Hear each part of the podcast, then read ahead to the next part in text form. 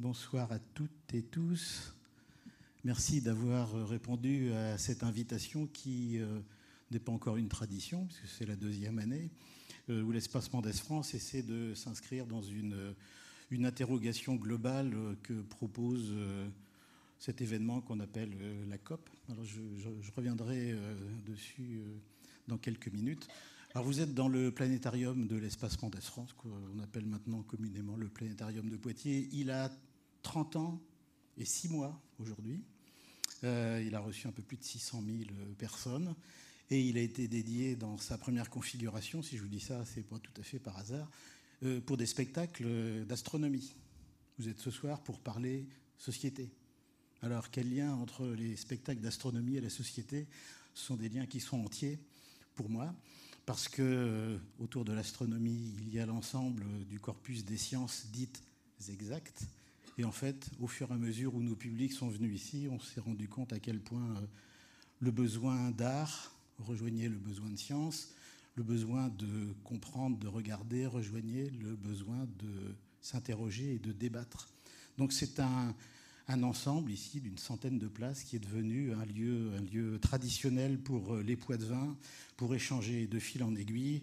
Quand ce, ce, planétarium a été installé, moi j'étais là que depuis quelques mois, on a rajouté ça qui permet à des artistes de venir interpréter euh, leur création. Alors si je dis ça, c'est parce que ce soir, on vous invite à une, à une partie de ping-pong entre quelques témoins à la fois de, COP, je vous les présenterai dans quelques secondes, mais également euh, des intervenants du futur que sont euh, les lycéens, puisque ce soir, cette opération s'inscrit dans quelque chose que, que moi j'ai souhaité lancer voici, euh, voici trois ans à l'espace Mendes France, mais qui part d'un travail qu'on a lancé il y a un peu plus de dix ans avec Alfredo Penavega, ici présent, qui était d'anticiper dès 2011 ou 2012 sur le fait que la question climatique et environnementale est une question générationnelle. Pas forcément générationnelle en termes d'âge, mais en termes de temps.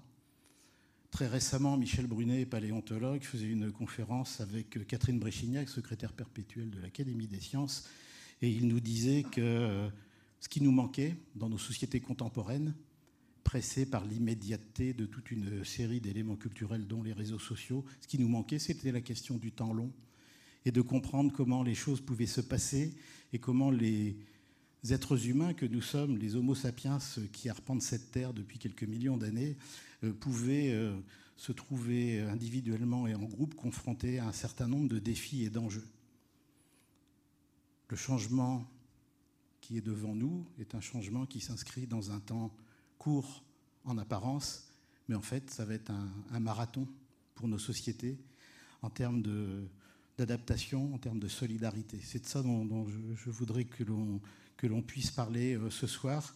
C'est pour ça qu'on a fait un petit peu évoluer le, programme tel qu'il était envisagé, parce qu'effectivement, euh, ce soir, vous allez avoir des interventions de témoins de la COP27 qui sont arrivés voici quelques heures euh, à Poitiers, mais également des témoignages d'étudiants et de lycéens. Alors c'est Zoé qui va être l'avocate des lycéens et des lycéennes, euh, pour en fait rendre concrète cette question qui taraude tout le monde, c'est comment euh, est-ce que ces générations s'allient de nouveau pour, pour se confronter aux, enjeux et aux défis? Je voudrais rappeler une chose qui s'est passée et qui est passée un peu inaperçue à cause du Covid. à la COP25 de Madrid, Alfredo Penavega, ici présent, avait organisé, on avait donné un coup de main, une rencontre avec une cohorte de, lycéens d'une trentaine de pays différents. Je vous passe les détails, mais après cinq jours d'atelier, que nous avaient dit euh, ces lycéens qui avaient travaillé avec des scientifiques euh, qui étaient menés par Hervé Le Treut à l'époque Qu'est-ce qu'ils nous avaient dit? Trois choses. Nous, lycéens, nous demandons à ce que notre personnalité soit reconnue dans l'éducation du futur. Nous, lycéens, nous demandons à, dialoguer avec la science. Nous, lycéens, nous demandons à pouvoir nous impliquer dans nos cités et nos territoires. C'est ce qu'on va essayer de faire ce soir, euh, faire en sorte que ce manifeste qui a été interprété euh, ce, mois de novembre à Madrid, on puisse le, faire vivre et puis que surtout vous puissiez nous dire comment vous, vous percevez tout ça. Parce que entre l'urgence d'un certain nombre de choses et l'inertie d'autres choses, il y a besoin de, de, tricoter au niveau de nos sociétés de manière tout à fait différente. L'Espacement des France est un lieu de diffusion de la culture scientifique qui a toujours donné la parole aux scientifiques dans toute euh, ou dans la plus grande acception du terme. Et on a toujours euh, essayé de promouvoir la parole de celles et ceux qui sont, en termes de sciences humaines, euh, à la tête de réflexions qui complètent largement ce que l'on appelle les sciences dures et qui amènent temps en temps et régulièrement à des innovations dont on peut se poser un certain nombre de questions. Donc, c'est l'objet du débat. Cette introduction vous permet de resituer le fait que l'Espace Mendès France a été initiateur sur ce genre de thème. Je vous rappelle que la première exposition sur le climat, et mes collègues de France nous regardaient avec des grands yeux, c'était en 92. On était les premiers en France à faire ça. Et à l'époque, on avait fait venir quelqu'un du cabinet de Madame Brundtland. En fait, en France, personne n'avait jamais entendu parler de développement durable à l'époque. Donc, initier et être pionnier, c'est pas une figure de style, hein, c'est pas pour se mettre en avant, c'est simplement dire que c'est en anticipant qu'on résoudra les problèmes qui sont devant nous. Et anticiper, c'est partager. Et c'est pour ça que pour nous ce soir, la parole des, euh, des lycéens et des lycéennes euh, est absolument essentielle. Alors, je fais cette introduction avec Pascal Chauchefouin, qui est le, le directeur scientifique de l'espace Mondes France, en charge également de nos territoires. Puis, euh, comme il a une autre obligation euh, en suivant, je vais lui donner la parole pour qu'il puisse témoigner de, la récente expérience entre autres, qu'on vient de faire sur Châtellerault avec un lycée de Châtellerault. Et je pense que c'est euh, très significatif de ce qui est en train d'émerger, malgré le fait qu'on pense que ça ne va pas assez vite, un peu partout dans notre monde éducatif. Donc, Pascal, je te laisse la parole et puis après, je présenterai nos invités. Merci Didier. Bonsoir à toutes et à tous. Vous savez, des, maisons euh, comme, la nôtre, euh, qui ont une mission très très lourde de faire de, la culture scientifique et de faire des propositions autour de la science, euh, sont des maisons qui sont en grande difficulté aujourd'hui. Alors, ce n'est pas du tout difficulté matérielle, ni en termes de compétences, ni en termes d'idées et d'innovation, mais difficulté pour continuer à, garder le lien avec les différents publics auxquels on a affaire. Je parle bien de différents publics, c'est la première chose qui reflète le contexte dans lequel on travaille, c'est-à-dire qu'on euh, pouvait encore euh, à une certaine époque faire une proposition d'une grande conférence, proposer un film avec un débat, euh, indiquer qu'on avait un invité, prestigieux, et puis bon, on se posait pas trop de questions sur le public qu'on arrivait à toucher, et puis il y avait plein d'autres canaux qui permettaient le relais. Voilà, il y avait des institutions qui fonctionnaient à côté de ça, il y avait des corps intermédiaires qui permettaient de passer le relais, et on arrivait finalement à toucher un très grand nombre euh, de personnes. Bah, aujourd'hui, euh, le contexte il est extrêmement différent. Vous le savez bien, je vais très vite. Euh, il y a une défiance vis-à-vis de tout ce qui représente l'institution, le pouvoir. On confond institution et pouvoir politique hein, très souvent. Donc il y a des blocages par rapport à ça. Il y a des inégalités d'accès évidents, soit territoriales, soit culturelles, soit les deux qui se cumulent pour avoir accès à un certain nombre de lieux où la culture vit. Euh, il y a évidemment, vous le savez bien, j'insiste pas sur les contre-vérités qui se promènent et qui se promènent beaucoup plus vite euh, que les choses qui sont vérifiées. Hein. Je vous rappelle qu'un Français sur neuf pense encore que la Terre est plate et un, Français, un, Américain sur six pense que la Terre est plate. Donc on a beaucoup de travail. Euh, c'est absolument captivant, mais la question qu'on se pose, euh, aujourd'hui, déjà hier très fortement, puisque les démarches autour des territoires ont été initiées dans les années 90, c'est comment on fait pour euh, aller au contact des populations qui, euh, soit par autocensure, soit par difficultés matérielles, soit par contingence culturelle, etc., il y a plein de raisons, ne poussent pas à la porte de, ce bâtiment et ne vont pas forcément euh, euh, au devant des propositions qu'on leur fait. Donc on est en train d'inventer, alors en même temps que le monde se réinvente, on est aussi en train d'inventer des nouvelles méthodes pour faire ce que l'on fait ce soir, mais sous différentes modalités. Alors Didier a parlé de l'aspect euh, art et science, ça c'est un vecteur fabuleux pour dire on se décentre par rapport au, au schéma habituel de l'accès à la connaissance, hein. c'est-à-dire il y a une proposition qui est faite et puis elle est censée interpeller, intéresser tout le monde. Ben non, non, non. Il y a plein de gens qui disent c'est pas mon sujet, j'ai autre chose à faire, c'est pas ma culture, je vais aller dans un milieu qui a priori n'est pas le mien et donc je suis pas enclin à le faire, etc., etc. Donc on est en train d'inventer des formules qui permettent de concerner, d'interpeller nos concitoyens sur des sujets qui sont tout à fait triviaux très souvent et qui permettent à partir de ce pas de côté de faire un bout de chemin ensemble et de préserver le dialogue. Et là, on peut parler science et on peut euh, amener des chercheurs et on peut susciter une curiosité plus avant. Et c'est vraiment ça la question, c'est comment euh, on enclenche cet aspect d'interpellation, euh, comment la personne qui est en face arrive à se sentir concernée par le sujet. Alors on déploie tout un tas de nouvelles modalités. On était euh, il y a quelques semaines euh, au milieu du Marais Poitevin à Arcet, un tout petit village qui nous a accueillis euh, et on a touché plus de 300 personnes parce que on a fait une proposition dans les rues, parce qu'on a fait une proposition dans un bistrot collectif, parce qu'on est entré par l'école et on a concerné les enfants qui ont concerné les parents et sur des aspects qui concernent la vie quotidienne des gens. Et on se rend compte bien ça, et il y, a beaucoup de travaux euh, euh, de sciences politiques ou de sociologie qui nous montrent qu'aujourd'hui, euh, l'interpellation par les conditions de vie, par, par les manières très concrètes de se poser les sujets, et surtout voir de voir les traductions concrètes des problèmes que, que nous nous posons, ça c'est un bon moyen d'entrer et de tisser le dialogue. Vous savez, c'est très difficile de, de juger d'un aspect euh, informel, qui est présenté de manière très abstraite, ou qui est très très éloigné. Très souvent, on, est concerné dès lors qu'on a vécu une chose, on l'a expérimenté ou euh, qu'on la vit quotidiennement. Et c'est à partir de là qu'on peut euh, tisser, tirer des fils et tisser des liens et, entamer ce dialogue. Et c'est là qu'on a notre rôle à jouer avec une science vérifiée, avec des chercheurs qui se prêtent au jeu. Alors juste ce petit témoignage, et puis on laisse la parole à nos invités. Euh, on, était allé donc avec euh, mes petits camarades qui s'occupent euh, de, la COP 27, on était allé au devant des lycéens de, Châtellerault, au lycée Branly, et puis on avait expliqué un peu quel était le cadre dans lequel on pouvait leur donner la parole pour intervenir à Bordeaux auprès de, différents représentants de la presse et aussi auprès d'élus. Donc porter une parole lycéenne avec un écho certain euh, sur les deux plans, euh, médiatiques et politiques. Bon, c'est quand même une chance. Et puis, il n'y avait pas eu beaucoup de, réactions.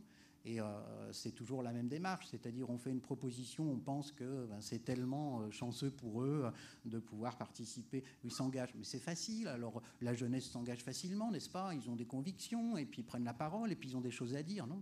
Non, non, pas du tout, ça marche pas du tout comme ça pour toutes les raisons que j'ai indiquées. Hein, L'autocensure, un monde un peu effrayant, un milieu qu'on ne connaît pas, d'autres préoccupations, etc. Donc on a fait un peu autrement, et il y avait un, enseignant de, sciences économiques qui est très investi euh, dans ce lycée et qui nous a fait une proposition, et finalement on est entré par un autre biais. Donc euh, zéro réponse avec une classe de première qui a choisi ses spécialités SES, e donc euh, vous voyez plutôt sensible aux phénomènes de société, on va dire ça comme ça. Et puis l'enseignant dit oh ben, Je suis en train d'aborder euh, euh, la question du fonctionnement des marchés.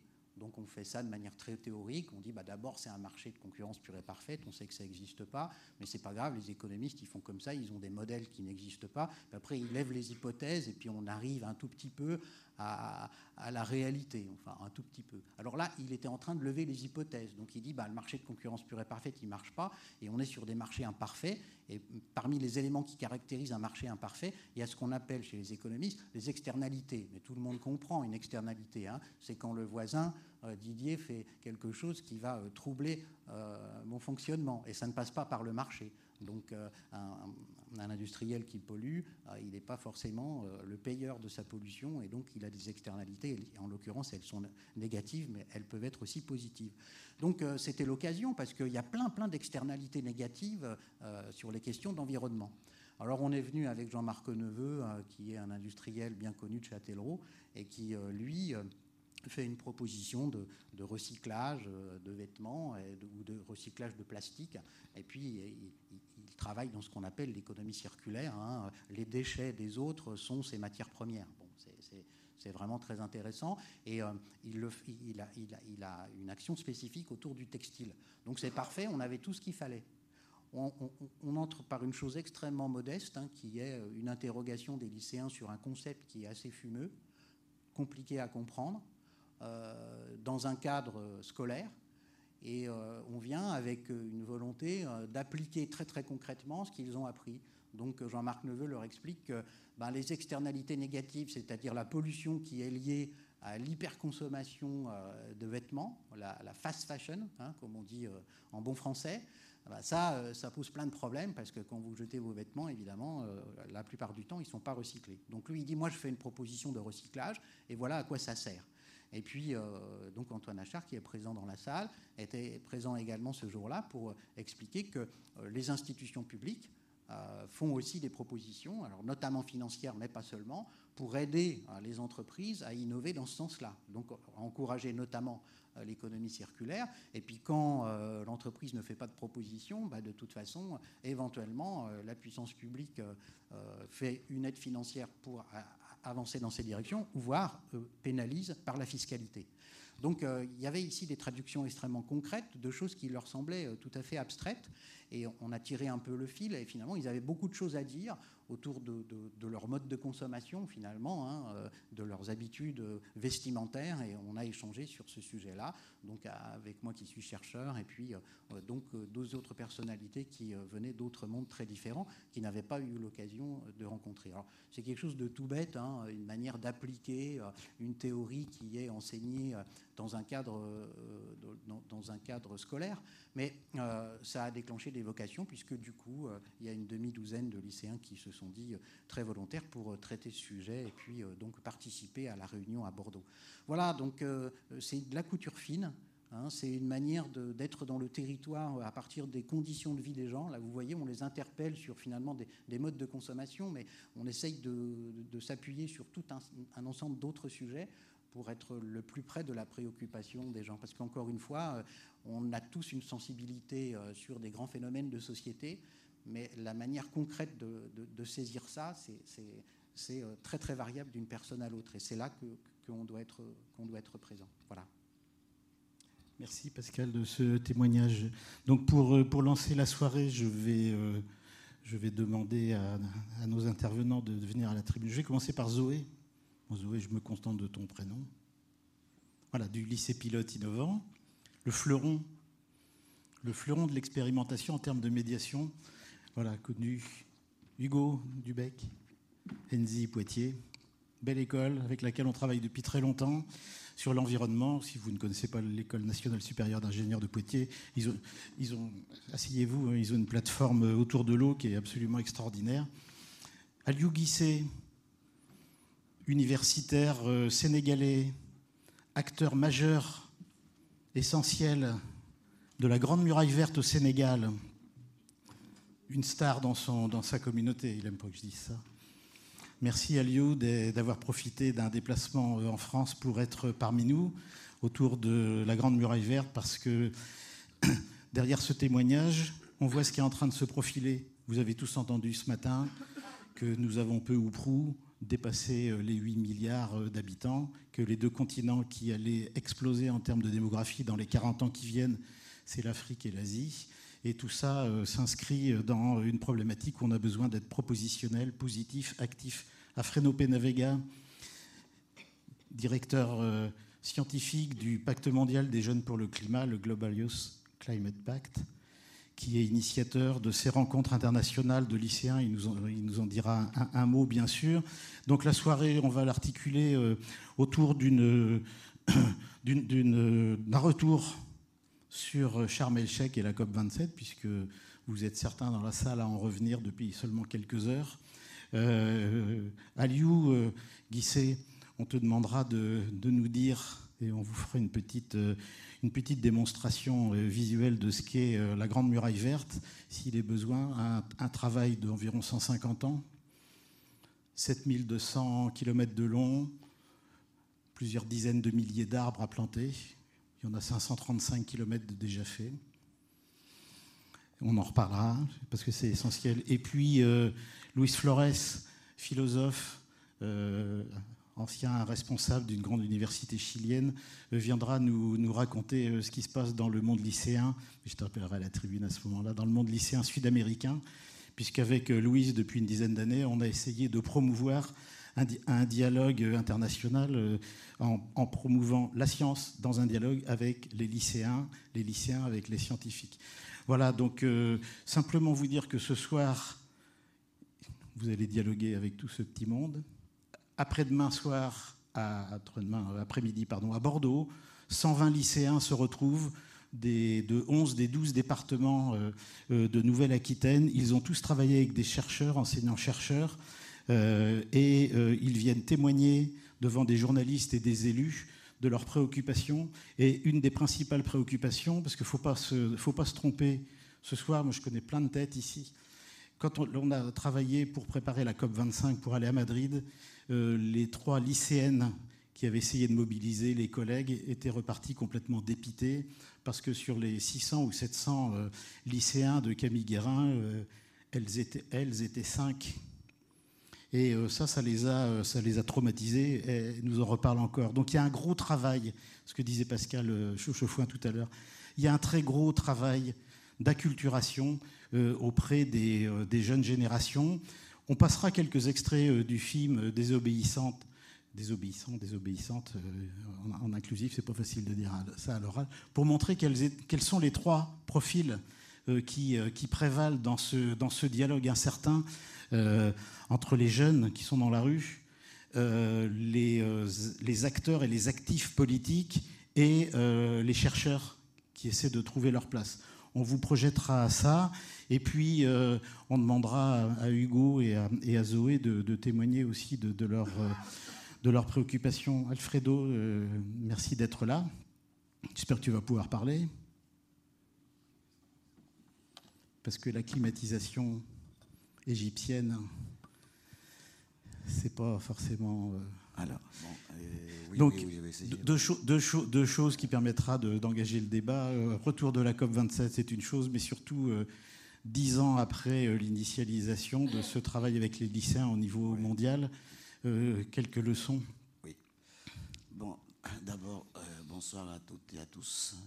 Pardon pour ma voix, mais j'ai fait comme ce chanteur français Brunel, casser la voix.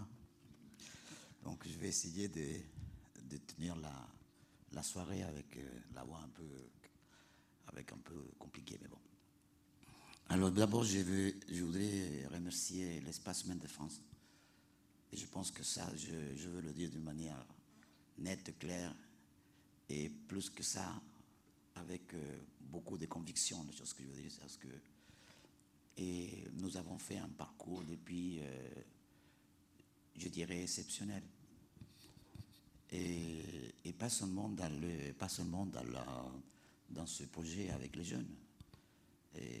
Nous avons commencé, ça fait longtemps, à, je ne sais pas si parmi vous que vous êtes ici dans la salle, vous vous souvenez des, universités européennes d'été, déjà à l'époque 2009, 2010, on avait tous ces discussions qui aujourd'hui circulent. Hein. Donc on était je ne dis pas qu'on était à l'avance, mais bon, on était des on était des lanceurs d'alerte déjà à l'époque, dans le bon sens du terme. Et donc, je, voudrais remercier à l'Espace de France la personne de Didier, mais également à son équipe, qui est une équipe vraiment extrêmement dévouée pour toutes ces choses-là. Et Catherine Colombo, qui est au fond et, le jeune Thibault qui, est, le, disons, le futur du pacte mondial de jeunes pour le climat, parce qu'il faut à un moment donné, faut passer la main. Donc il faut, faut préparer les jeunes. Et je le tiens, je tiens à le dire d'une manière très sérieuse. Hein, c'est dans ma tête, il faut absolument commencer à préparer ces jeunes qui vont continuer ce travail. Et ça fait dix ans que nous essayons de sensibiliser. Moi, j'aime bien le mot conscientiser. On fait de la conscientisation.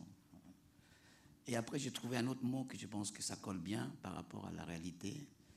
On fait une sorte d'alphabétisation concernant les problèmes qui sont multiples de changement climatique. Et depuis 2014, euh, beaucoup de choses sont passées. Et nous avons commencé euh, avec euh,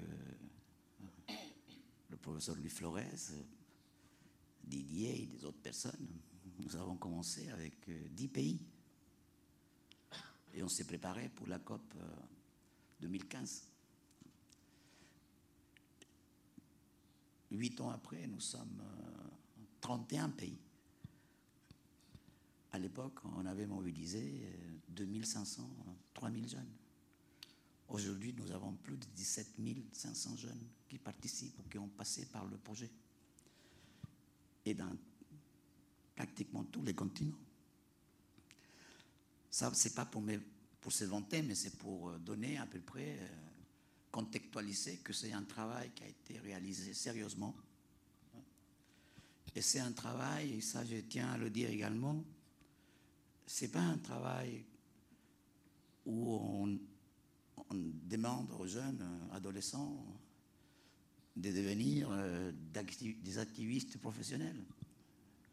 C'est un travail qu'on, à l'instant, Pascal et Didier l'ont signalé, hein, c'est un travail où il y a la science, la connaissance.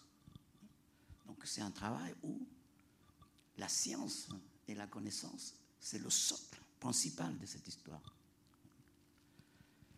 Nous faisons de la transmission de la connaissance. Et nous faisons aussi dialoguer différentes connaissances. La preuve, hein, ici nous avons un philosophe, mais nous avons également euh, des climatologues, des biologistes, des géographes, des économistes, des, des sociologues, des anthropologues. Donc c'est un projet qui a permis de faire en sorte que à la fois la science et les humanités puissent dialoguer par rapport à un, par rapport à un phénomène qui est d'une très grande complexité. Et quand je dis ça, c'est pas pour, euh, disons, c'est pas un, mot, euh, une tarte à la crème. Hein. C'est véritablement ça. Donc, euh, on doit être très attentif. Qu'est-ce qu'on doit transmettre comme connaissance pour les jeunes Et on doit être rigoureux. On ne peut pas raconter n'importe quoi. C'est pour ça que toutes les interventions qui se font dans tous les pays, c'est fait avec l'aval de la science. Et ça, c'est important. Et donc, euh, ici, dans cette maison, euh, c'est le reflet de cette, de cette démarche. Beaucoup de choses, je l'ai appris également ici. Et donc, aujourd'hui, euh, huit ans après, qu'est-ce qu'on peut dire pour résumer un peu? Premièrement, je dirais que finalement, finalement, les jeunes, on les écoute difficilement, mais on les écoute. Ils sont pressants. En 2014, quand j'étais pour la première fois à, la COP à Copenhague, que ce fut une COP d'un échec le plus total c'était sanglant. J'ai pas vu des jeunes. Il n'y avait pas du tout des jeunes. Et c'est la raison pour laquelle ça m'a attiré l'attention. Mais comment se fait-il que les gens ici, les adultes, réfléchissent sur des questions qui sont des questions dans le temps. Hein? La question du temps est très importante. Il y a le temps long, comme dit euh, Michel Blounet, il y a le temps court. Sauf que, attendons-nous bien, qu'est-ce que ça veut dire le temps long? Le temps long, c'est pas 2030. Hein. Le temps long, c'est 2150, euh, hein, pour avoir une idée. Et le temps court, euh, mais c'est le temps de la société, des choses qu'on vit euh, au quotidien. Donc je pense que là, il y a eu euh, véritablement une évolution importante. Insuffisante, bien entendu, mais importante. Et, mais jeune ne veut pas dire adolescent. Et c'est là où euh, nous avons un problème. Et un vrai problème. Parce que la conception de la jeunesse, elle est très, je dirais, euh, très large. Hein. Et jeune, définition du jeune, hein, bah c'est, ça commence euh, à 16 ans, un jeune, et ça va jusqu'à à 32 ans, 35 ans. Mais il y a aussi des jeunes qui vont plus tard. Hein, hein. Des jeunes tanguis, il y en a plein. 40 ans. Hein. Donc je pense que là, il y a un véritable problème. Et je crois que au sein des Nations Unies, on n'arrive pas à passer, ce, à passer cette idée, en fait, que et il y a les jeunes, 19, 35, qui s'organisent maintenant, ils ont des, sont des lieux de discussion, euh, certains organismes lobbyistes, lobbyistes ont pignon sur rue à l'intérieur des Nations Unies, donc ils font partie de, du badge euh, bleu. Il est là mon badge, j'ai même pas eu le temps de le laisser à la maison. C'est-à-dire que le badge bleu, c'est le badge où vous avez la possibilité ah ben, d'aller voir qu'est-ce qui se passe à l'intérieur de la COP et, à l'intérieur des négociations. Bien sûr que vous n'avez pas le droit de rentrer dans toutes les salles où il y a des négociations, euh, mais, vous êtes là, donc vous vous, renseignez. Donc ces jeunes se renseignent. Et, donc, et je pense que ça, c'est très important. Nous, on a voulu apporter au COP la présence des jeunes adolescents. Et donc notre projet a fait des efforts. Euh, je ne sais pas si vous vous rendez compte qu'est-ce que ça veut dire ça? Et amener des gamins mineurs, 14 euh, et 17 ans, à des COP. Il faut les sortir du pays, il faut qu'il y ait un passeport. Souvent, les familles n'ont pas l'argent pour acheter un passeport, donc ils font des, ils se cotisent au lycée pour acheter un passeport, deux passeports il faut avoir euh, aussi l'argent pour euh, mobiliser le groupe. Et toujours avec un accompagnateur, il ne peut pas sortir seul.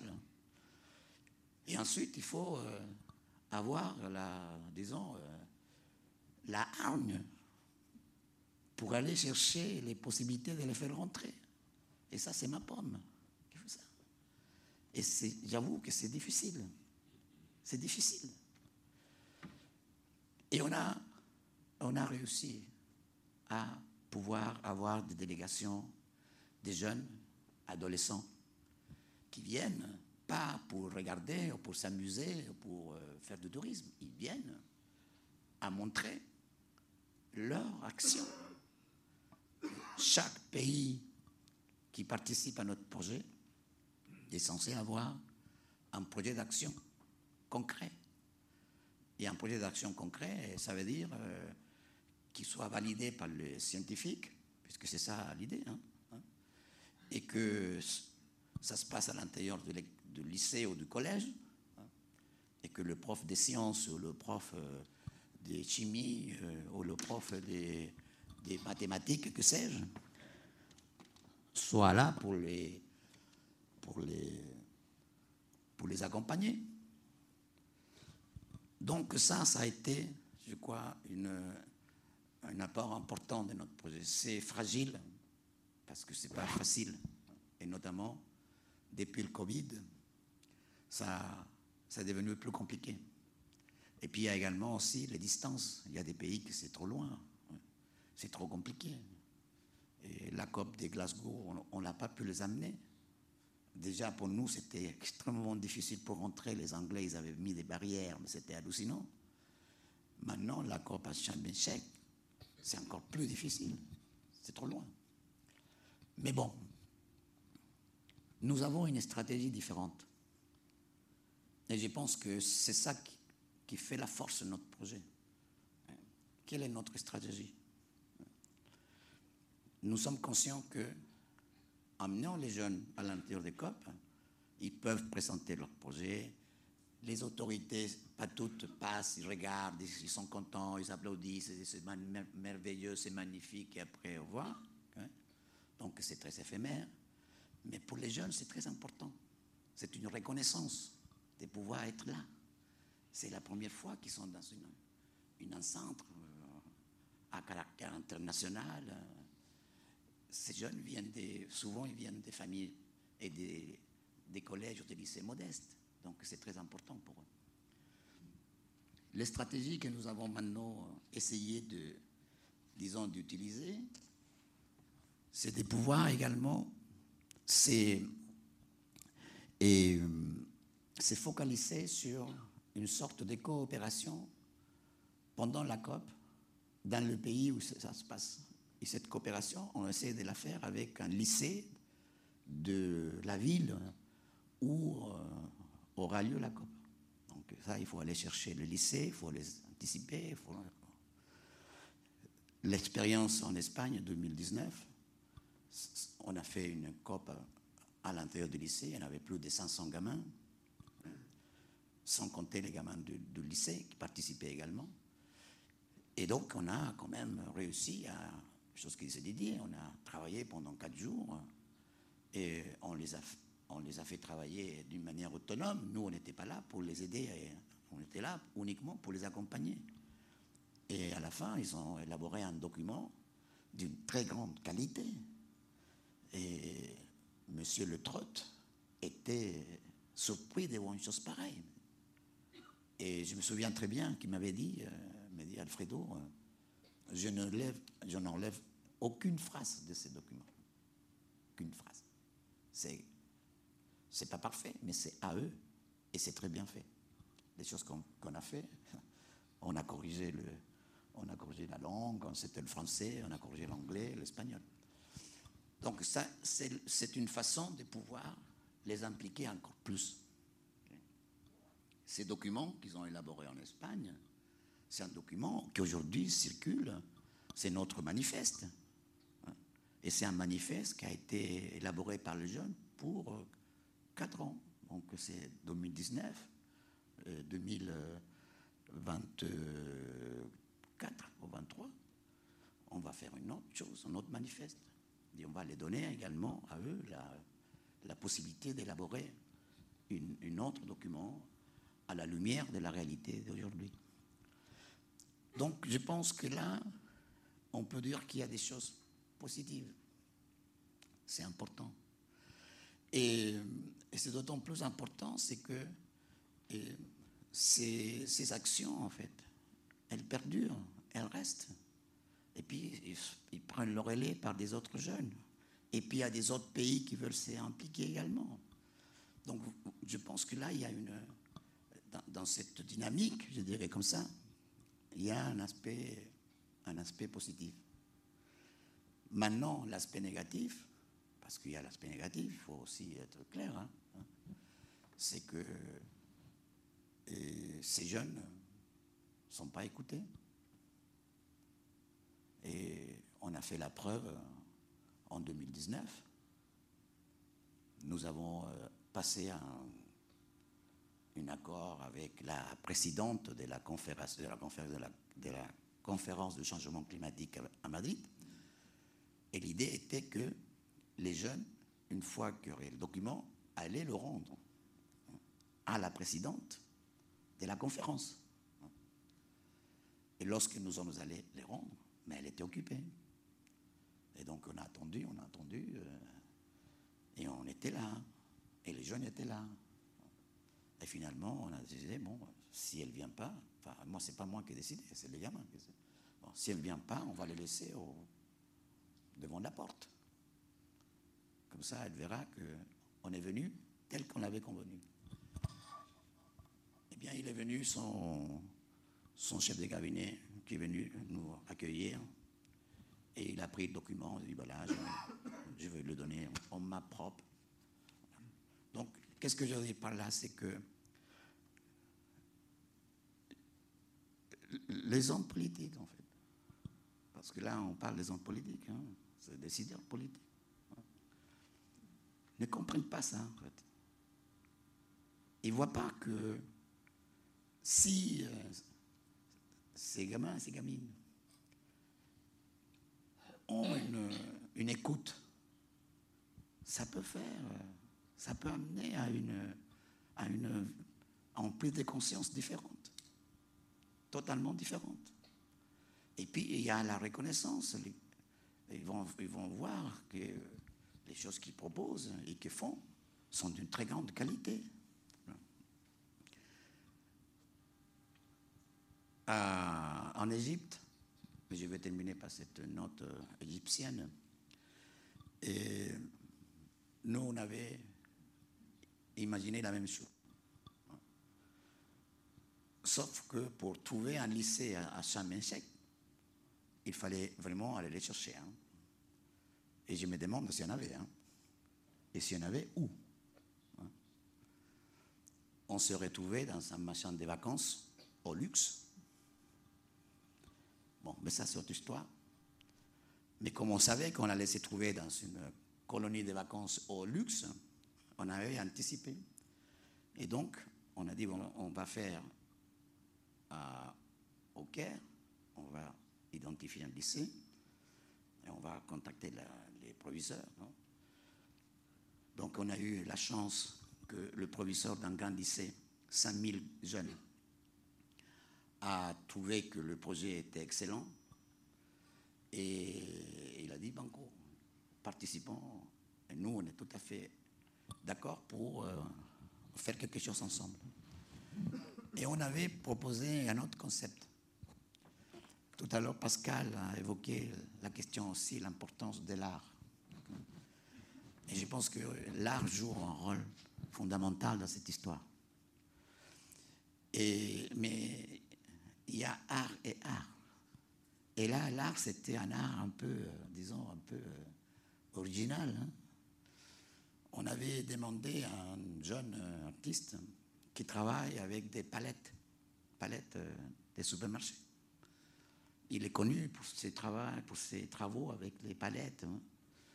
Et donc, je, je l'avais contacté. Je lui ai écoute, est-ce qu'on peut en France, il y a cette, qui c'est devenu aussi un machin très, récurrent, la fresque du climat. Hein. Et donc, écoute, au lieu de faire une fresque du climat, faisons un mur en palette du climat. Il y a une, symbole très fort. Le message à travers ça, c'est très important. Les palettes, c'est un objet de la mondialisation. On le trouve dans tous les pays du monde dans les pays les plus lointains, il y a des palettes. Et c'est le symbole de notre société mondialisée euh, et de consommation euh, du modèle dominant. Et donc, on a, on a élaboré le projet et, les jeunes ont élaboré deux murs en palette du climat. Et la chose qui est extraordinaire, ce que c'était un lycée des 5000 gamins, moitié français, moitié anglais. Ils n'avaient jamais ouvert les portes du lycée pour communiquer entre les Anglais et les Français. Et là, pour cette expérience, ils sont ouverts les portes. Et les jeunes lycéens français sont allés travailler avec les jeunes lycéens anglais et vice-versa. Et donc on a, on a laissé un message qui va rester dans le mur. Ils ne vont pas l'enlever, il va rester, il va rester pendant longtemps. C'est un symbole. Ils vont pouvoir raconter à les autres jeunes qui vont arriver après pourquoi ce mur en palette qui a des symboles, parce qu'ils ont fait des fresques, ils ont fait de la peinture, c'est magnifique.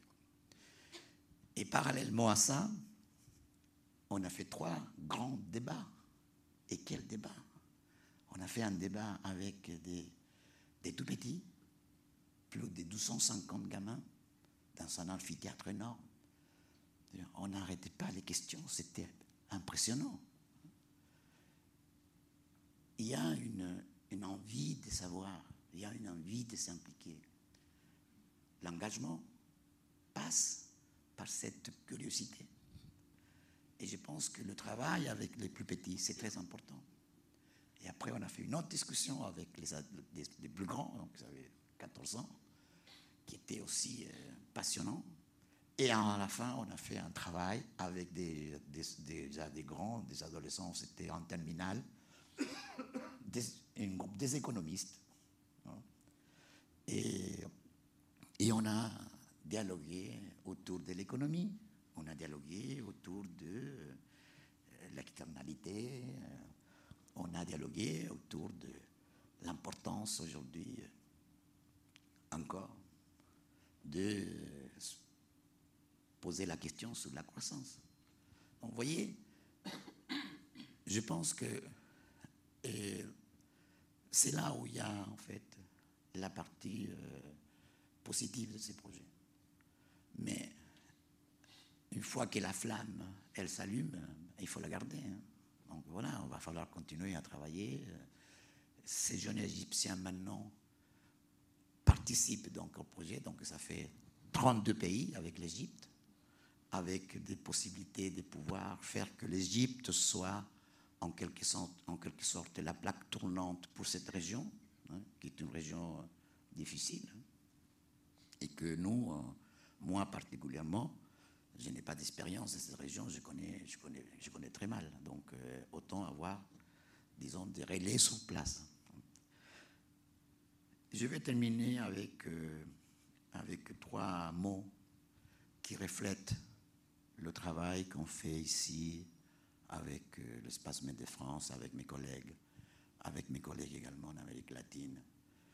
Et, et je pense que ces trois mots, c'est le mot qui euh, nous tient qui nous amène à pouvoir, aller au-delà de ce qui est ce projet, disons, un projet de recherche-action, parce que euh, moi je suis je, suis enseignant, donc il faut que je fasse aussi, il faut que je valorise les choses que j'ai fait, il faut que je fasse des, articles. Hein.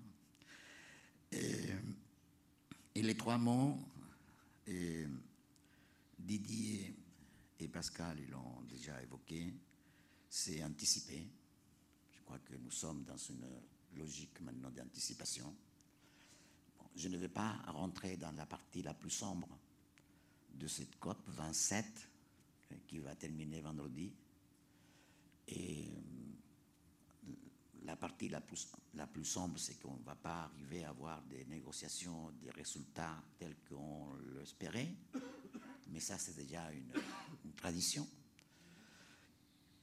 Le deuxième mot, c'est, et je pense que là, c'est très important, et je crois que là, nous sommes euh, courts, et je dirais, on est court. Euh, du point de vue cognitif, c'est préparer, c'est préparer. Je pense que nous, on n'a on pas la, la culture de, de, la préparation. On connaît parfaitement bien l'anticipation, mais on ne connaît pas la préparation. C'est préparer, ça nécessite d'avoir un nouveau imaginaire pour savoir qu'est-ce qui va se passer, comment on peut se préparer, qu'est-ce qui va se passer dans nos sociétés d'ici à, pas d'ici à 50 ans, hein, d'ici à 5 ans. Un, ami à nous, un cher ami à nous et connu de tout, tout le monde ici, Edgar Morin, dit souvent, et on peut se projeter dans le futur. On a la possibilité de réfléchir sur le futur, mais on ne sait pas penser ni réfléchir le présent. Donc je pense que là, nous sommes courts intellectuellement parlant. Et le dernier mot qui fait sens par rapport à ces deux auparavant, c'est s'engager. Je pense que les jeunes ont une... C'est très clair, ont déjà une idée très claire que il faut s'engager, ils veulent s'engager, et pour s'engager, il faut que nous, les adultes, on puisse les aider, les accompagner et surtout il ne faut pas les tromper. Voilà. Il faut être honnête avec les choses qu'on fait avec eux. Merci Alfredo pour euh, cette, euh, cette présentation. Est-ce qu'il y a des réactions dans la salle? Moi, j'ai quand même noté euh, ce que je vis dans cet établissement depuis longtemps, c'est qu'effectivement, il y a un, verrou à travailler, voire plus, auprès des institutions, puisque la, question du dialogue avec les jeunes générations, elle est souvent posée comme une, un discours d'ordre général, mais la mise en pratique est de manière récurrente, euh, difficile et euh, pas toujours aboutie. Est-ce qu'il y a une, réaction avant qu'on avance un petit peu Est-ce que ça vous euh, évoque des choses ou pas Non Oui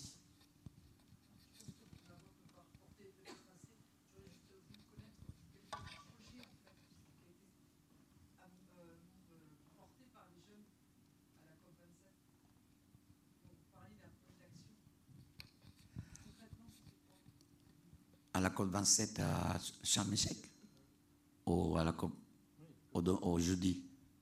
Non, la COP27 de Sharm oui. Ah d'accord. Et à la COP 27 de Sharm ils n'ont pas pu venir? Parce que c'est très cher. Parce que c'est trop loin.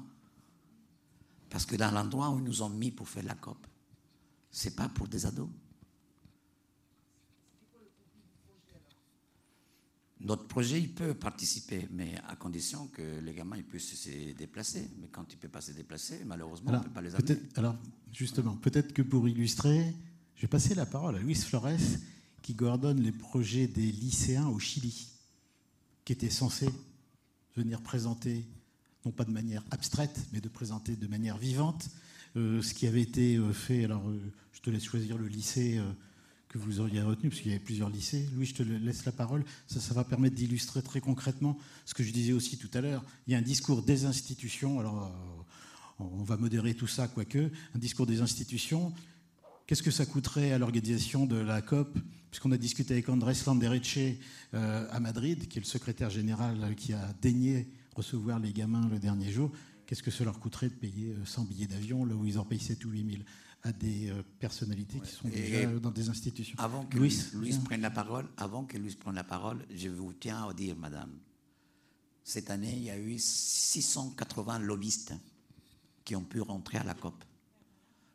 680 lobbyistes qui sont rentrés à la COP. OK?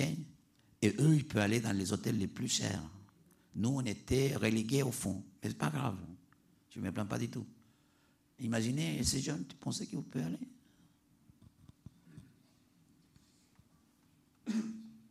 Bonsoir à tous. Bon, eh, face à la question, c'est une question difficile, mais l'expérience, eh, Alfredo disait que nous participons dans le projet Pacte mondial de jeunes pour le climat depuis la COP21. Donc, eh, à mon avis, il y a différentes façons de participer. Et au cas de Chili des autres pays, bon, normalement, c'est présentiel, évidemment. Avec le Covid, effectivement, on a arrêté.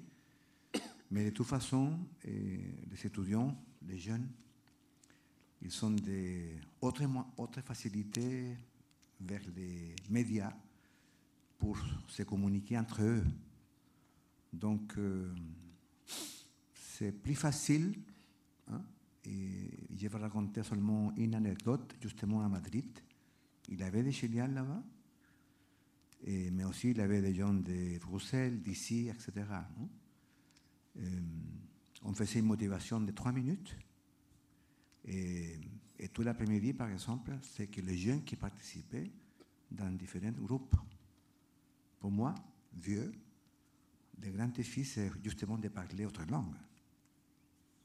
Mais les jeunes, en trois minutes, je ne sais pas comment ils font, ils pouvaient se communiquer tout de suite. Donc je vois que ce qui, à mon avis, c'est intéressant de notre projet, c'est qu'on on essaye de mettre sur place une autre méthode d'apprendre. Nous sommes habitués, dans cette, par exemple, dans cet espace où il y a des gens qui sont assis et d'autres personnes qui parlent. Mais évidemment, les jeunes, ils parlent au niveau horizontal, si vous voulez. Mais aussi, je crois qu'on prend au sérieux, et Moran, par exemple, il parle de bon, la, méthode de changer de voix. Et justement, hein, mon intervention maintenant, c'est tout de suite. Hein, méthode, c'est un mot grec qui veut dire justement voix. Nous, normalement, travaillons à l'école dans une certaine méthodologie, c'est-à-dire avec déjà un point de vue de nous, les adultes, et aussi autour d'une discipline, c'est-à-dire déjà dans un ordre qui s'est normalement euh, défini a priori. Dans notre projet, on prend au sérieux l'idée que la méthode, c'est une voie, c'est-à-dire c'est un chemin qu'on fait justement au fur et à mesure qu'on fait les chemins, première chose. Et à mon avis, le plus intéressant du point de vue philosophique, si vous voulez, c'est qu'on prend aussi au sérieux les mots connaître et connaissance. Probablement, comme vous parlez tous français ici, évidemment, vous n'avez pas remarqué tout de suite que connaître, c'est co-naître. C'est-à-dire, l'action de connaître, c'est naître avec quelqu'un d'autre. Première chose. Et deuxième chose, la connaissance, en français, c'est féminin. Donc, il y a toujours, si vous voulez aussi dans l'action de connaître, une action d'ambiguïté, des, des choses qui ne sont pas définies à l'avance. Hein, comme on a normalement l'idée de méthode et connaissance par définition des choses. Donc je crois que et, je voudrais bien remarquer cette idée de on fait un effort communautaire, hein, ni Alfredo ni moi, on donne des cours de changement climatique. Et on n'a pas envie non plus de, que les étudiants, les jeunes, soient spécialistes. On, et on fait un travail de, mise en place, de connaissance, de, de connaître. Hein, et pour finir euh, cette intervention, euh, on a été au Caire. Hein, et Alfredo donnait la parole aux gamins et posait des questions.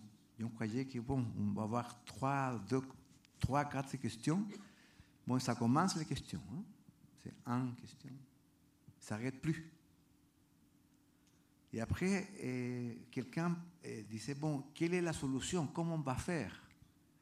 Et Alfredo, il renverse, il, pose la question vraiment. Il dit, bon, c'est vous qui vous, devez donner des, entre guillemets, des chemins c'est-à-dire entre guillemets des solutions. Bon, s'il y avait 3, 4, 5 avec les mains comme ça, c'était tous les jeunes, tous, et toutes les jeunes filles et en train de lever la main comme ça.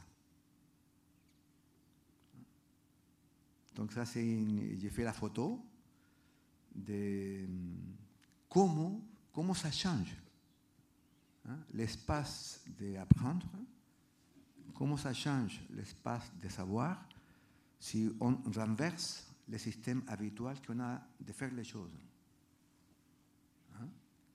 Et c'est tout simplement une observation, ce n'est pas une critique.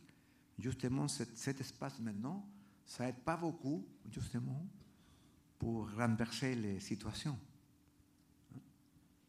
Les philosophes grecs, évidemment, et, ils faisaient un travail de savoir, mais il avait aussi une table, en détail, hein, c'est une table ronde, mais il n'a pas une table. Je crois qu'on a, on a besoin de chaises et de tables pour, parler, pour travailler ensemble. Hein? Donc, euh, je ne sais pas, peut-être, ce n'est pas exactement la question que vous avez posée, madame, mais on a toujours fait l'effort pour, que les, protagonistes soient effectivement les jeunes et pas nous, les adultes. y en a travaillé, pas seulement un, la, COP, ce n'est pas seulement le travail des projets, des projets par mondial des jeunes. Hein. On travaille aux écoles, par exemple au Chili, de la ville la plus nord du Chili, tout près de Bolivie et Pérou, Putre, hein, que c'est une ville qui est à plus de 3000 km de hauteur, jusqu'à Puerto Williams, au-delà de Punta Arenas. Et évidemment, pendant l'année, on fait des rencontres avec tous les étudiants, hein, parfois au nord et parfois aussi au sud. Donc il y a toujours des communications, et j'insiste, des travail présentiel entre les jeunes. Les jeunes ne travaillent pas dans les projets pour aller à la COP. Les jeunes travaillent pour apprendre à vivre ensemble et pour avoir ce travail que disait Alfredo de sensibilisation en rapport dans la planète où nous vivons. de ce témoignage. Je vais passer la parole à Hugo pour concrétiser euh, les choses. Oui. Et puis euh, peut-être aussi, parce qu'on voit bien que les choses sont difficiles, euh, essayer de regarder où sont les, verrous et les, éventuels obstacles. Alors, tu rappelleras à tout le monde ce que tu déploies à travers la fresque du climat. Bonsoir à tous. donc merci de, pour me passer la parole. Euh, j'observe des, transitions que nous, on, amène, nous, dans notre école d'ingénieurs, les transitions euh, pour euh, une transition énergétique, préserver les, ressources et, comprendre les phénomènes climatiques. nous, nous, ingénieurs, l'ingénieur qui, structure la société par les, les projets qu'il mène, euh, nous, euh, observons que ces, ces, projets se font sur le territoire, sur les territoires avec euh, une société des, différents acteurs. pour comment j'ai fait la connaissance de ce métier, donc le métier d'ingénieur. donc j'ai participé par exemple aux mobilisations qu'il y a eu en 2019 en 2019 pour les manifestations pour le climat en tant que lycéen. Euh, je me souviens les, pancartes qui étaient, euh, qui étaient brandies avec écrit On est plus chaud que le climat, etc. on montait sur les barrières. Euh, c'était des moments où, ensuite on s'est confronté à la distance qu'il y avait entre, nous et le monde politique pour mettre en place ces transitions. Ensuite, dans une école d'ingénieurs, nous voyons euh, les, connaissances techniques, une formation très technique à, l'ANSI Poitiers. Et, euh, euh, on se rend vite compte que pour, mettre en place ces, projets, pour, changer les, modes de vie, pour préserver l'environnement, etc., il faut, il faut connaître et, et donc connaître les acteurs, euh, mais, également que euh, toutes nos, euh, tout ce que l'on fait soit compris. Donc, soit compris, par exemple, pour comment changer les modes de vie pour l'accès à l'électricité, l'accès à l'eau. Voilà, nous, on change les modes de vie. Et pour ce faire, en tant qu'étudiant ingénieur dans, dans, notre école d'ingénieurs, euh, nous, euh, avons à, partager donc, euh, nos, connaissances, donc des connaissances scientifiques que l'on peut partager, que l'on peut partager avec des enfants, que l'on peut partager avec les entreprises qui vont nous recruter ensuite. Mais aussi quand on fait ces, ces, rencontres, on, apprend de, des enfants donc par exemple, quand euh, euh, j'organise des, fresques du climat avec des enfants, donc ça peut être dans, des écoles primaires, euh, on peut poser des questions aux enfants quand on leur fait frère la fresque du climat, ou alors on peut leur parler de choses concrètes, donc le tri des déchets. Et on peut leur poser la question comment font tes parents comment... Et donc, ils sont beaucoup plus sensibilisés, bien sûr, que les, parents. et donc, ça, ils le disent très naturellement. Et voilà, ils sont très sensibilisés, ils ont envie de, de prendre les choses en main, ils ont une grande envie. Ensuite, euh, lorsqu'on fait des fresques du climat aussi avec euh, des entreprises, donc les chefs d'entreprise, les chefs d'entreprise sont sensibilisés aussi. Ils ont, euh, ils ont l'envie de partager ça avec leurs salariés. Donc c'est ce que j'observe sur le territoire à, Poitiers. mais c'est vite confronté aussi donc dans, dans, le public, les salariés, aux voilà, on se rend vite compte que la sensibilisation euh, pour le climat euh, dans, les entreprises ou dans la société, c'est 10% euh, de, de, ces personnes qui sont sensibilisées et qui veulent agir et prendre les choses en main. Par exemple, quand la fresque du climat a été créée pour que les personnes qui participent à cette fresque deviennent animateurs à leur tour. Sauf que c'est très rare que ça se, passe. Il y, a, euh, voilà, il y a un manque d'engagement. Euh, cependant, euh, dans, notre école d'ingénieurs, donc, voilà, il y a d'autres associations qui, qui, qui, existent, des, des, associations pour, voilà, toujours pour sensibiliser pour le climat, mais aussi pour... Euh, on se rend compte que pour sensibiliser pour le climat, il y a une association qui existe qui s'appelle le Festival du film environnemental, donc qui crée, qui organise un festival à Poitiers. Et euh, dans ce festival, c'est euh, à l'échelle de Poitiers.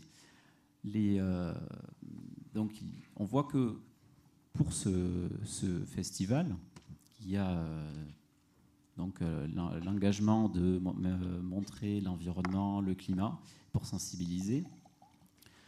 Euh, les, partenaires sont, là. Les partenaires, donc il y a la ville de Poitiers, il y a, euh, la région Nouvelle-Aquitaine. Il y a beaucoup d'envie pour, euh, sensibiliser plus de monde. Donc il y a quand même beaucoup de, portes qui s'ouvrent, de, projets qui, qui peuvent être mis en place. J'ai remarqué également que pour, donc il y a pour partager cette connaissance avec, avec les jeunes ou avec tout le public, mais il y a aussi la sensibilisation. Et donc ça, c'est deux choses différentes. Je me suis rendu compte que pour sensibiliser, ce, qui, ce qui est bien et qui fonctionne bien, j'ai trouvé, c'est qu'il y ait des héros. Donc des héros, pas forcément des Spider-Man, c'est surtout des exemples, des exemples dans toute la société. Des héros, je vois ça par exemple euh, au sein de, des élèves de, de NC Poitiers, des étudiants qui, euh, peuvent partager avec euh, tout le public, donc ça peut être dans la ville de Poitiers ou avec, avec leurs amis, des, actions concrètes, des projets qu'ils ont pu mener. Euh, je, pense à, à Poitiers, par exemple, il y a des étudiants qui ont pu aller au Sénégal dans le cadre du projet de la Grande Muraille Verte. Ça, pourrait, ça aurait pu s'arrêter là, mais c'est peut-être des étudiants qui sont allés au Sénégal, mais qui rentrent en France et qui peuvent montrer la réalité euh, de, la situation euh, pour, euh, pour sensibiliser leurs camarades et pour, pour montrer que il y a, il y a des, situations différentes à Poitiers ou au Sénégal, mais que, que beaucoup de choses bougent pour, par rapport à, à l'inertie qui pourrait exister euh, pour, euh, le, pour, euh, pour lutter contre le changement climatique dans notre société à, Poitiers. Voilà. donc je, pense que ce, voilà, c'est pour la sensibilisation, ça peut être ça, ça peut être des, héros, voilà, pour, trouver un attachement et un lien dans, dans la société pour, pour agir. Voilà. Merci de ce témoignage. Alors avant de donner la parole à Zoé euh, et à notre chercheur euh, Aliou et de revenir au débat, je vais demander à la régie de nous passer euh, trois extraits de ce documentaire qui met en évidence la question de la réaction par rapport à la, problématique environnementale, parce que ça nous, amène à une interrogation globale sur la place de la science, de la politique et des jeunes.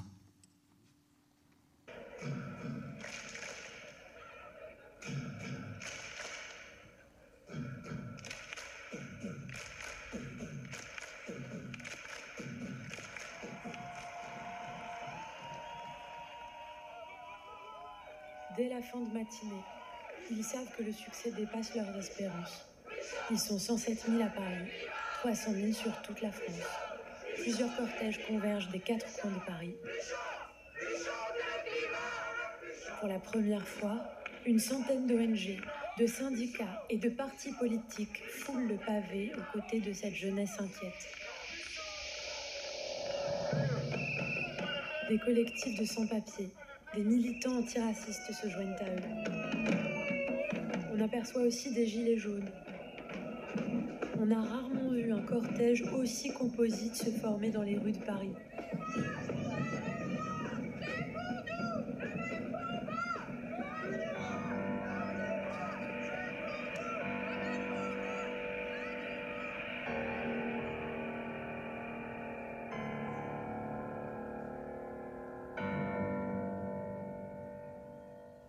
Elliot Lepers, 27 ans, représentant en France d'un réseau international d'activistes en ligne fondé par des Américains, The Open. Elliot a déjà un long passé militant. À 19 ans, il dirigeait la communication numérique de la campagne présidentielle d'Eva Joly. J'ai l'impression que euh, le parti politique suffit pas pour représenter euh, l'énorme masse de gens qui sont sensibilisés euh, à l'enjeu climatique, qui aimeraient bien être une partie de la solution, mais qui aujourd'hui ne savent pas où aller pour le faire. Et hum, depuis ce moment-là, une grosse partie de mon travail et de mon temps, ça a été de créer des espaces où des gens puissent venir en masse pour montrer qu'ils étaient, euh, ils avaient envie d'agir, qu'ils avaient envie que les choses se passent autrement. Ce jour-là, Christophe Cassou, directeur de recherche au CNRS et membre du GIEC, a témoigné en faveur des activistes. C'est toujours compliqué pour un scientifique d'être euh, devant des militants parce qu'on a toujours le, retour que le scientifique doit être neutre, impartial et objectif. Euh, moi, j'ai abandonné ma neutralité.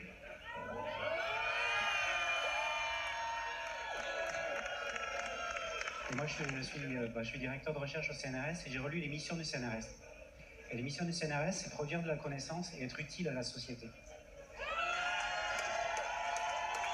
Et donc je, pense qu'en répondant à vos actions, en fait, bon, évidemment, moi je produis de la connaissance, hein, mais je, considère aussi que je suis utile à la société, donc je suis totalement dans mon rôle.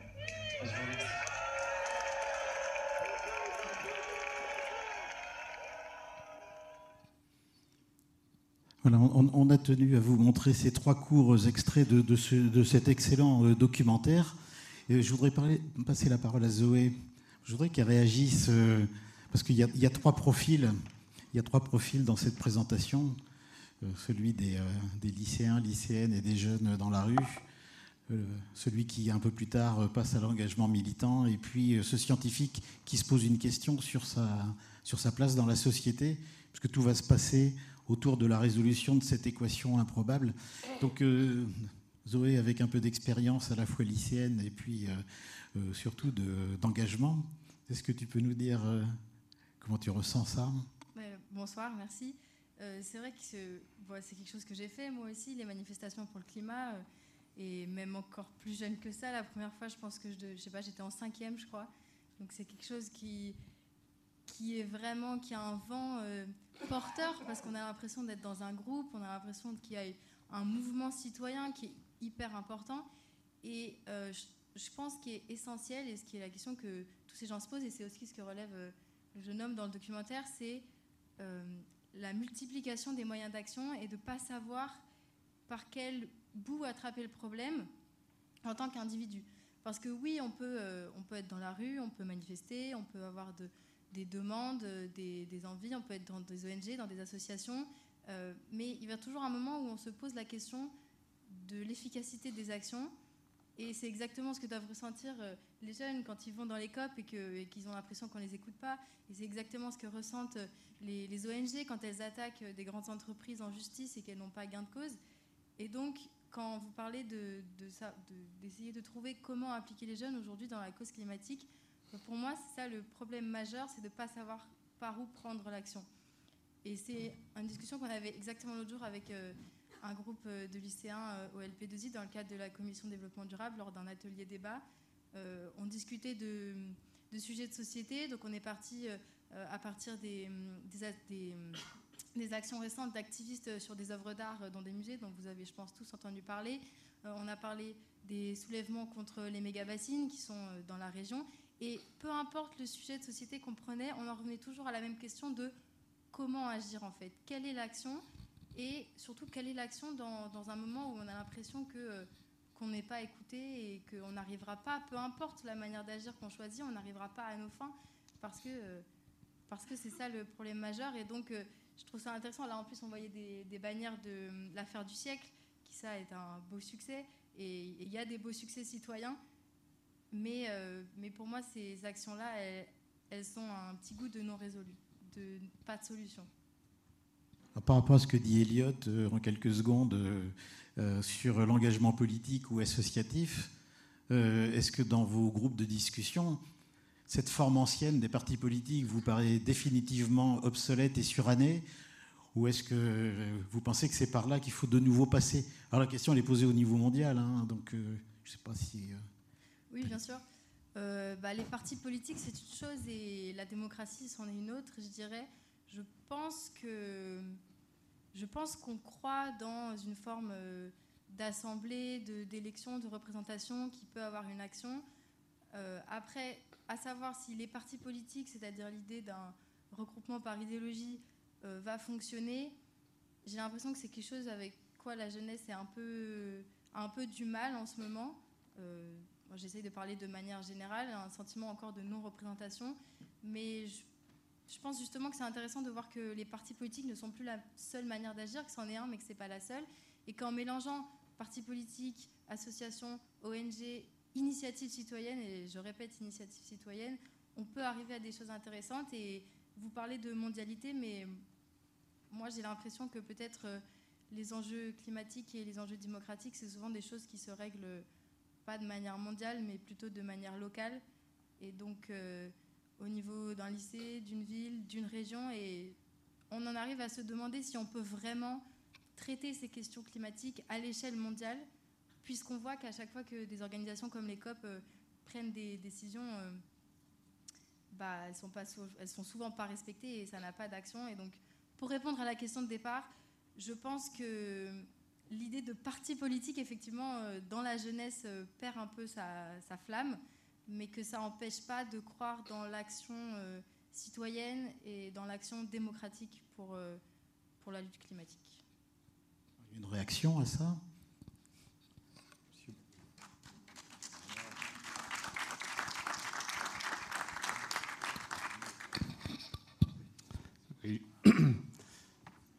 Joël Barrault. Je suis un ex-directeur de recherche CNRS euh, dans le domaine de la chimie. Je crois que tu as posé la bonne question. Par quel bout on prend le problème? Et c'est la question que les jeunes se posent, mais que beaucoup d'adultes se posent aussi. Parce que je crois qu'il y a, ça, je rejoindrai ce que disait euh, Louis et Alfredo. Euh, je pense que le problème majeur, c'est l'absence de formation et d'information des jeunes ou des anciens sur ce qu'est le problème du changement climatique. Et moi, je m'aperçois, en travaillant sur ce sujet depuis 40 ans, qu'en discutant avec les adultes qui ne sont pas formés ou informés, il faut reprendre à la base. Désolé, mais je suis un scientifique, il faut reprendre à la base. Euh, on a un problème planétaire, il faut commencer par expliquer ce qu'est une planète, comment ça fonctionne, simplement, et pourquoi il y a ce dérèglement climatique. Et on y va petit à petit c'est long travail et je suis d'accord avec ce que disait Alfredo. Il faut laisser venir les questions et, il faut le temps. il faut des forums assez importants, de longues questions et, faire passer le savoir utile parce que la formation scolaire ou la formation universitaire, même en école d'ingénieur, je connais bien l'ENZIP, euh, n'est pas suffisante pour, au jour d'aujourd'hui pour comprendre ce qu'est le changement climatique planétaire. Et, c'est un travail de longue haleine qui va demander une, une formation différente de celle qu'on a actuellement et une information plus complète de celle qu'on a actuellement. Mais il faut se mettre au taf rapidement parce que ça fait 40 ans qu'on le dit. Moi, je veux bien l'information au niveau euh, local, mais on ne peut pas euh, soupçonner nos dirigeants de ne pas être informés. Et, euh, je pense qu'au contraire, j'ai moins l'impression qu'ils essayent, avant les grandes catastrophes, de se mettre le plein possible, le plus vite possible, plein les poches, avant que tout s'effondre. Alors, je veux bien qu'informer, informer, informer, mais au bout d'un moment, ça ne suffit pas. Est-ce que nos dirigeants ne sont pas formés? Comme s'ils ne savaient pas qu'effectivement on allait à la catastrophe hein, euh, et voilà, mais qu'il y a d'autres enjeux et d'autres poches à remplir Alors ça c'est une réaction qui peut être largement complétée, effectivement. Euh, par, rapport, à ça, euh, peut-être, Zoé, je vais te repasser la parole. Je, voudrais que tu reparles de ton expérience au sein du lycée. Parce qu'on voit, voit qu'il y a plein de choses qui commencent par là, en particulier dans une appétence, un intérêt qu'on peut avoir sur un sujet. Euh, l'institution du lycée, parce que cette institution, elle existe là aussi dans le monde entier. C'est très local et c'est très, euh, euh, institutionnel. le lycée pilote innovant est un peu particulier, mais qu'est-ce que tu retires finalement comme leçon sur la facilitation et la difficulté à développer ça avec les, camarades, les collègues? Si je peux me permettre, juste une toute petite réaction à ce que vous venez de dire euh, sur l'information et qui va rejoindre le lycée. Moi, je pense que. Alors, évidemment, je peux parler que du lycée français parce que c'est le seul que j'ai fréquenté. Mais je pense qu'on a effectivement un manque de formation, euh, même si c'est de plus en plus dans les programmes scolaires, mais un manque de formation sur euh, l'aspect scientifique, effectivement, du changement climatique. Et c'est quelque chose qu'on peut faire avec les enfants les plus jeunes. parce qu'en fait, quand on a un problème de société comme ça, on va nous parler souvent dans les médias, des politiques, euh, les associations vont souvent parler des, solutions qui seraient à mettre en place. Donc, euh, justement, tri des déchets, combien de fois par semaine on entend qu'il faut trier ces déchets. Mais si on ne comprend pas au départ les causes euh, qu'ont nos actions et les conséquences que ça a sur, sur des environnements naturels, on n'a aucune raison de prendre ces actions. Et donc, l'information, c'est pas pour les dirigeants qui, eux, effectivement, ont des conseils scientifiques et qui, normalement, savent à peu près de quoi ils parlent, mais c'est vraiment pour les gens euh, parce qu'on ne peut pas avoir cette action sans les gens. Et donc moi je dirais que dans les lycées et dans les collèges et dans les primaires, euh, on manque encore de, sensibilisation là-dessus, même si ça progresse évidemment.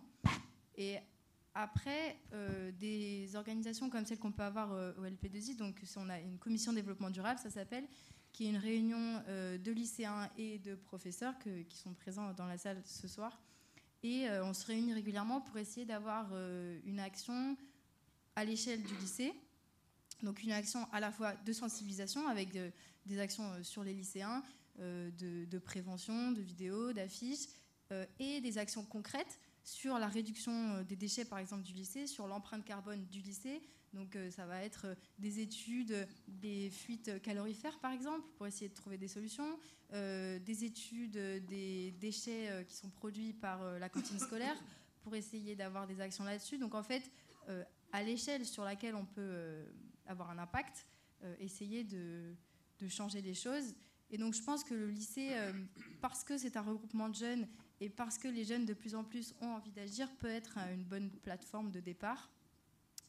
même si, comme vous l'avez dit, le LP2I est particulièrement plein d'initiatives, et, mais j'espère que ce genre de projet pourra se répandre dans le plus de lycées français possible.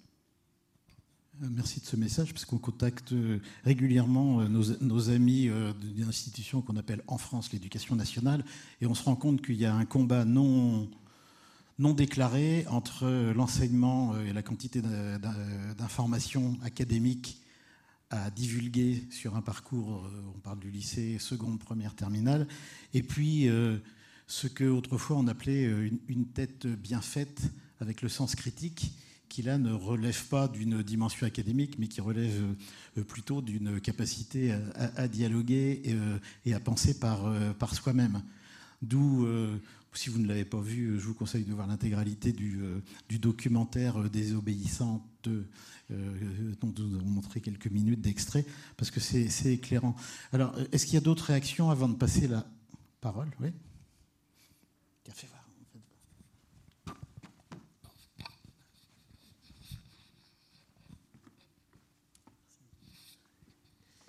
On a beaucoup entendu euh, le mot institution depuis le début de la soirée, euh, les, mots aussi information, enfin, l'importance de la formation, on va dire, sur ces sujets-là, la sensibilisation, conscientisation, comme l'a dit euh, Alfredo Penavega tout à l'heure.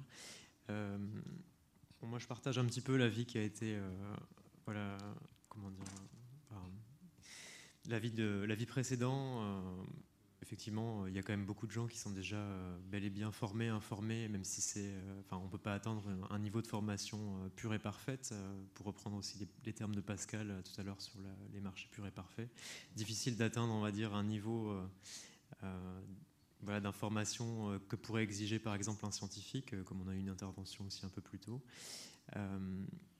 moi, ce que j'aimerais vous demander à, tous les deux, aux deux jeunes, donc à Zoé et Hugo, est-ce que vous avez des espaces euh, d'échange avec les institutions, quelles qu'elles soient. On va parler de, communes, on va parler euh, d'intercommunalité, donc euh, l'agglomération de Poitiers, l'agglomération, je ne sais pas, de Châtellerault, la communauté de Loudun, en local, le département, éventuellement la région.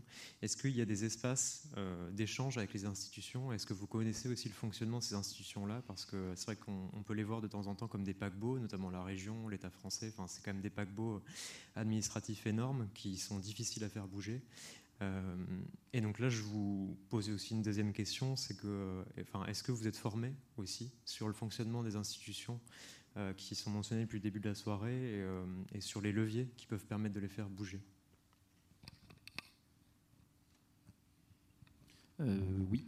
Donc concernant les institutions, dans la formation de l'ENSI Poitiers, par exemple, en tant qu'étudiant, on a accès. Euh, euh, donc, il y, a il y a des partenaires qui peuvent intervenir à l'ENSI Poitiers. Euh, donc, nous avons des professeurs qui sont élus dans des mairies, par exemple, donc qui, qui nous partagent leurs connaissances techniques, mais mises en pratique dans, dans, voilà, dans les projets au niveau d'une agglomération. Euh, ensuite, euh, il peut y avoir des, dans des programmes de recherche. Programmes de recherche, donc ça c'est au niveau régional. Euh, donc nous avons des sources d'informations de, sur, sur les programmes de recherche en cours. Ça peut être sous forme de conférences ou alors ça peut être nos professeurs à l'ENSI Poitiers. Voilà, donc nous avons ces sources d'informations-là. Merci. Bah, alors moi, donc, j'ai pas la même euh, formation et je parle peut-être pas euh, comme pourraient parler euh, tous les gens de mon âge, parce que moi, j'ai vu de très près ces institutions. J'ai eu la chance d'être élue au Conseil communal des jeunes de la mairie de Poitiers, qui est donc une institution bah, comme un mini conseil communal, mais avec des jeunes élus dans leur collège pendant trois ans. donc ça, c'est quelque chose qui existe et qui est vraiment formidable. et je pense que hum, à Poitiers, en tout cas, on est assez novateur depuis vraiment de nombreuses années sur ces questions de démocratie, de démocratie ouverte. Euh, et c'est quelque chose qu'on voit de plus en plus avec euh, des idées d'assemblée citoyenne, qui est un projet qui est en train d'être lancé par la mairie, euh, avec donc des représentants à la fois des institutions et des citoyens de tout âge de préférence et de divers types de compétences de préférence qui pourraient discuter des, des projets de la mairie. Et ça, je pense que c'est quelque chose de vraiment très intéressant. On en revient encore une fois à des questions de démocratie locale euh, et de, politique euh, à petite échelle qui permet peut-être de, solutionner ces problèmes. Après, je ne sais pas si des institutions ouvertes comme ça, on les retrouve euh, partout. D'ailleurs, je pense que non. ça doit certainement dû être en partie, ça doit certainement être en partie dû à des questions d'orientation politique, évidemment, puisque les questions climatiques sont évidemment résolument politiques aujourd'hui. Mais en tout cas, moi, j'ai pu avoir cette expérience et je pense que c'est vraiment intéressant pour des jeunes et pour des non-jeunes. Et d'ailleurs, d'avoir une discussion entre les jeunes et entre les non-jeunes. Et aussi, encore plus, d'avoir une discussion entre des citoyens lambda, si je puis dire, et des élus et des agents euh, de la mairie, de la région, euh, qui ont beaucoup plus en tête euh, les impératifs aussi que ça implique, parce que on veut de l'action, ça marche pas à tous les coups, il faut aussi prendre en compte les contraintes. Et donc discuter avec des gens qui ont ces contraintes, qui ont en tête les budgets, les moyens d'action, c'est vraiment intéressant et je pense que c'est quelque chose qu'on gagne à faire. Merci Zoé. Euh, j'en profite pour rappeler effectivement que la ville de Poitiers a lancé dans les années 85, à l'initiative de Mireille Barillet, qui ensuite est devenue adjointe à la culture, qui est malheureusement décédée, un, des tout premiers conseils communaux de jeunes de France. Et la personne qui avait créé ça était devenue secrétaire générale des réseaux français. Et euh, je pense qu'il y a effectivement une expérience locale qui est, liée à l'identité de Poitiers, euh, ville de l'ouest de la France, avec une forme d'ouverture, ville universitaire, qui peut-être change les choses